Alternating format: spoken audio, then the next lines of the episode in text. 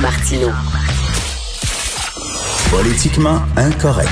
Cube Radio. Ben justement, je disais que la réalité américaine, c'est pas la réalité canadienne. Et l'historien Frédéric Bastien, qui est candidat à la direction du Parti québécois, qui a écrit justement un texte très intéressant sur sa page Facebook en disant, ben là, écoutez, là, c'est deux réalités différentes. Salut Frédéric Bastien.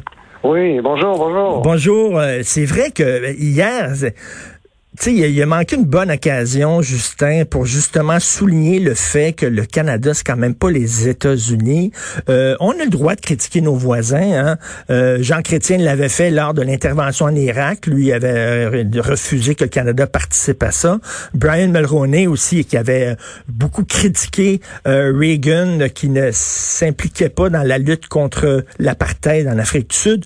Il aurait pu faire ça, Justin, hier. Non, 21 secondes de silence. Puis après, c'est flagellé en disant qu'il existe du racisme systémique au Canada. Qu'est-ce que vous avez pensé de ça? Ben moi je pense euh, qu'il faut pas qu'il y ait d'amalgame dans ce genre de choses. De la même façon, quand il y a un, attentat islamique, euh, des, islamiques radicaux, il faut dire et répéter que l'immense majorité des musulmans sont des gens pacifiques et que mhm. c'est une toute petite minorité qui est prête à, la violence. Et on dit à juste titre, ben pas d'amalgame. Alors, de la même façon, euh, dire que le Canada, euh, c'est comme un peu les États-Unis, non. Je pense que c'est une l'histoire nous enseigne en fait euh, plutôt exactement l'inverse. Au, niveau des relations raciales, le Canada a une histoire qui est complètement, alors là, complètement différente de celle des États-Unis. Parce que là, on entend des fois, il y a des militants, entre autres Webster, qui nous rappellent que oui, il y a eu de l'esclavage au Québec, nous autres aussi, puis tout ça, mais que ça n'a rien à voir, l'esclavage qu'il y a eu au Québec et au Canada par rapport au problème de, l'esclavage aux États-Unis. Absolument. Et d'ailleurs, euh, il y a 12 millions de, Noirs africains qui ont été capturés, qui ont été amenés vers les Amériques euh, pour l'esclavage quand cette pratique existait là, au, au 17e, 18e, 19e siècle. Et là-dessus, si vous prenez euh, le Canada, il y en a 0,01% du total de ces Noirs hmm. capturés en Afrique qui sont venus au Canada. Alors, les sociétés esclavagistes, c'était le Brésil, les Antilles, le sud des États-Unis, le nord un peu aussi, mais bref, ça n'a aucun rapport. Et euh, bon, on a, beaucoup parlé de frontières, de réfugiés dans les dernières années, euh, tout ça. Ça, ça, a fait l'actualité à plusieurs reprises. La première grande vague de réfugiés qui est arrivée au Canada, c'était dans au milieu du 19e siècle.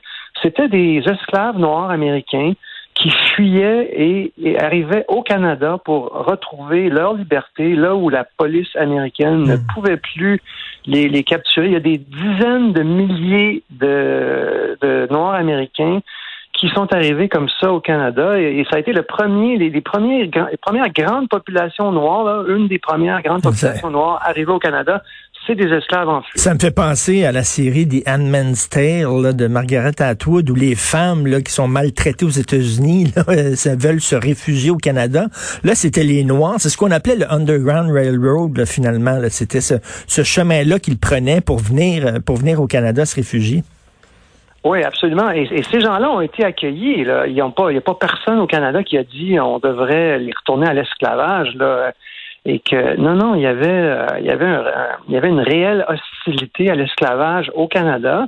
Et d'ailleurs, quand la guerre civile américaine a commencé en 1861, il y a des dizaines de milliers de Canadiens, Canadiens anglais et français qui se sont enrôlés dans les armées de l'Union. ça, c'était des volontaires. évidemment, nous, ah on n'avait pas à s'enrôler. Ils ont traversé les lignes euh, où ils étaient déjà aux États-Unis et ils se sont enrôlés. Et, notamment, moi, je, tiens à le dire parce que je trouve que c'est un exemple parlant. Calixa Lavallée, notre l'auteur de l'un des deux auteurs de notre hymne national, s'est joint à un régiment du Rhode Island. Ah, oui. Euh, et puis il a fait il a fait toute la guerre de sécession pour un régiment du Rhode Island. Après ça, il est rentré au, euh, il est rentré au Québec.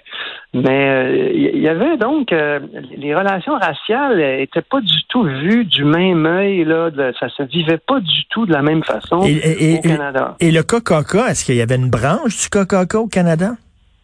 Ben voilà un autre exemple. Le, le KKK a été très peu populaire au, au Canada. Et l'endroit où il a été le plus populaire, c'était en, Saskatchewan. Là, là, il y a un c'est vraiment l'exception, si je puis dire. Mais encore là, ça n'a pas duré longtemps et il s'attaquait surtout aux, catholiques, aux immigrants, aux Canadiens français. Euh, bref, ça, ça, ça, a été, euh, ça n'a pas été un épisode marquant. Il n'y a pas eu de lynchage au Canada. Aux ah États-Unis, pendant des, des, des, décennies après la guerre civile américaine, là, surtout dans le sud, mais pas juste dans le sud. Il y avait des, des, des, vindictes populaires contre des Noirs qui étaient pendus par des foules en colère parce qu'ils étaient accusés de ceci ou cela. Ou il y avait des histoires particulièrement dramatiques. Jusqu'à dans les années 50-60, là. Oui, c'est ça. Et là, on parle de 4000, euh, au-delà de 4000 victimes. Ça, c'est vraiment... Euh, et, ça, au Canada, euh, ça n'a jamais existé.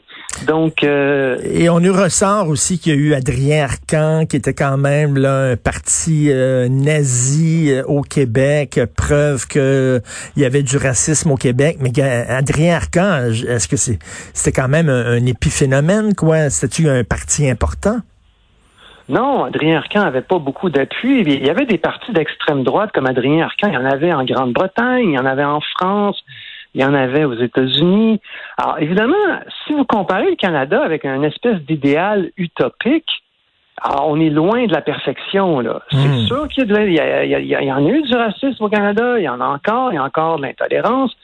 Mais si vous comparez le Canada à des pays qui existent dans la vraie vie, là, à des vrais, ou à des moments qui ont existé dans l'histoire à d'autres périodes, donc quand on se compare à ce qui existe dans le monde ou ce qui a existé dans le monde, notre bilan en termes, en tout cas, si on parle de relations raciales entre les blancs et les noirs, là, notre bilan, il est quand même, euh, moi je pense, euh, il est quand même positif, même s'il n'est pas parfait. Là, on, se comprend. Mais Frédéric, mon Dieu, que j'aurais aimé ça vous avoir comme prof d'histoire. J'aurais adoré ça vous avoir comme prof d'histoire. Comment ça qu'on ne nous enseigne pas ça?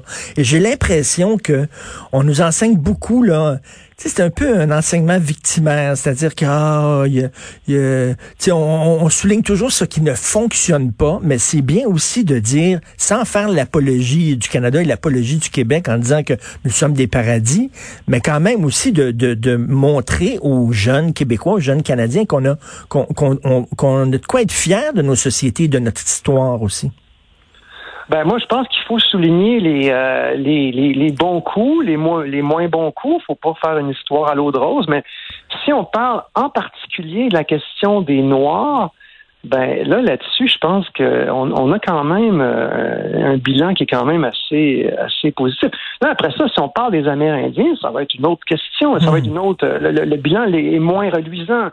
Donc, il faut faire les nuances. Mais si on parle spécifiquement des relations avec avec euh, la communauté noire, comment ça s'est passé au Canada, puis comment ça se passe. Ça n'a vraiment rien à voir euh, avec les États-Unis. Frédéric, il y a une journaliste de CGAD euh, qui, sur Twitter, fait un parallèle entre le drapeau des patriotes et le drapeau confédéré là, américain, qui est le symbole de l'esclavage.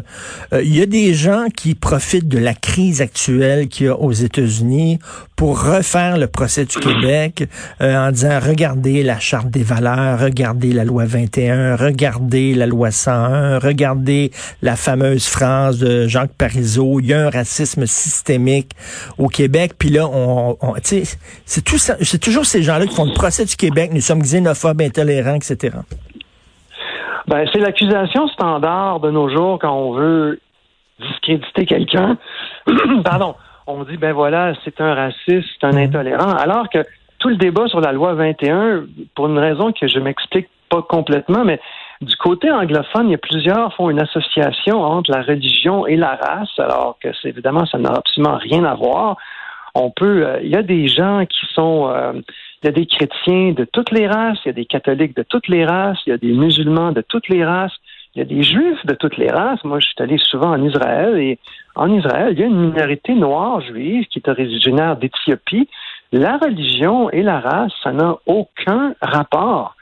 Et, euh, et, le message, je vais prendre l'exemple de l'Église catholique, c'est toujours voulu un message universel qui s'adressait à toutes les populations de la Terre, nonobstant euh, leur couleur de peau. Euh, donc, la religion, euh, par essence, me semble-t-il, est quelque chose qui s'adresse pas du tout aux races. Ça n'a aucun, aucun rapport. Donc, euh, donc je comprends pas pourquoi. Euh, hmm. Je comprends mal pourquoi on, on fait pas cette nuance. Et euh, autre chose que je ne comprends pas aussi, peut-être qu'en tant qu'historien, vous allez pouvoir éclairer mes lanternes, mais comment ça se fait Qu'est-ce qui est arrivé au mot nationalisme?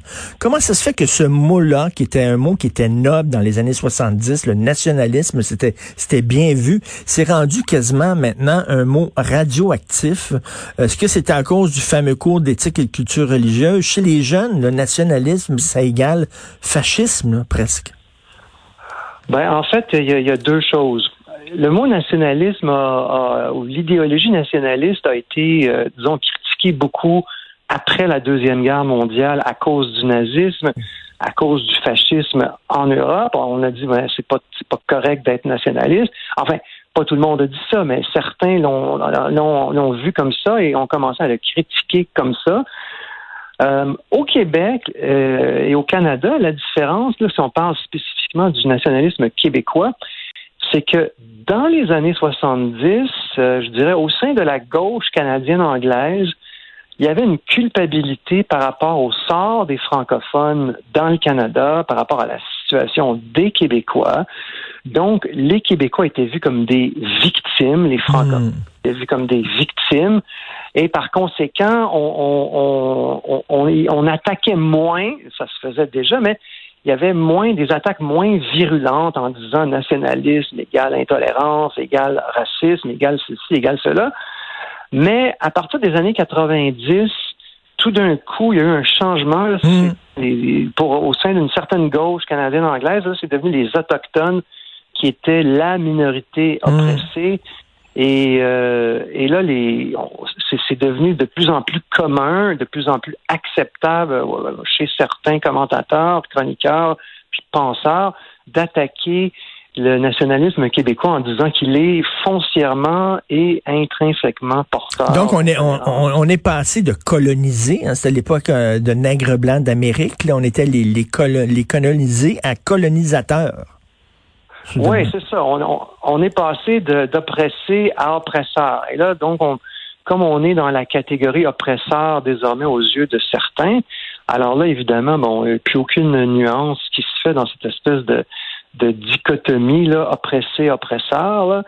Et, donc, nous, on est dans, les, dans la catégorie des oppresseurs et il n'y a plus de plus de nuances qui se font et puis euh, mais, mais c'est très c'est très intéressant de vous parler parce que ça montre quand on connaît notre histoire là on on n'arrive on, pas avec des, des grossièretés comme euh, le, les États-Unis c'est le Québec puis euh, il y a du racisme systémique puis tout ça. Lorsqu'on connaît l'histoire on met les choses en perspective et je reviens là-dessus j'aurais aimé vous avoir comme prof d'histoire. Et d'ailleurs qu'est-ce qui se passe avec le PQ il va-t-il avoir un chef à un moment donné au PQ là? Ben là, notre course recommence dans deux jours. Alors, euh, et on va avoir une élection au début octobre euh, prochain. Donc, on va avoir une course au PQ. Il va y avoir un chef au PQ. On va être dans une course inédite parce que là, évidemment, on est en, on va dire en semi-confinement. Ben Il y a beaucoup de choses qu'on peut pas faire. Est-ce qu'il va y avoir un débat? Vous allez avoir, vous allez avoir tous un masque au débat? Comment ça va se passer? J'espère qu'on n'aura pas de masque au débat. J'imagine qu'on va respecter les, les directives de la santé publique, là, mais ben ce, qui va nous manquer, je pense, euh, malheureusement, c'est le contact avec les militants sur le terrain. Euh, ça, ça va être, euh, j'imagine, réduit à, sa plus simple expression, parce qu'on peut pas être plus que 10, là, enfin pour l'instant du moins. Donc, c'est sûr que ça va être une course handicapée, là, malheureusement pour nous. Là, on pourra pas faire une course comme on les, on les a connus jusqu'à tout récemment. Ben, en tout cas, j'invite les gens à lire votre page Facebook, ce texte-là, Le Canada, les États-Unis et le racisme, que nous enseigne l'histoire? Et euh, bonne course, Frédéric Bastien, puis on se reparlera bien sûr au cours des prochaines semaines. Bonne course, merci. Parfait, merci Charles. Merci.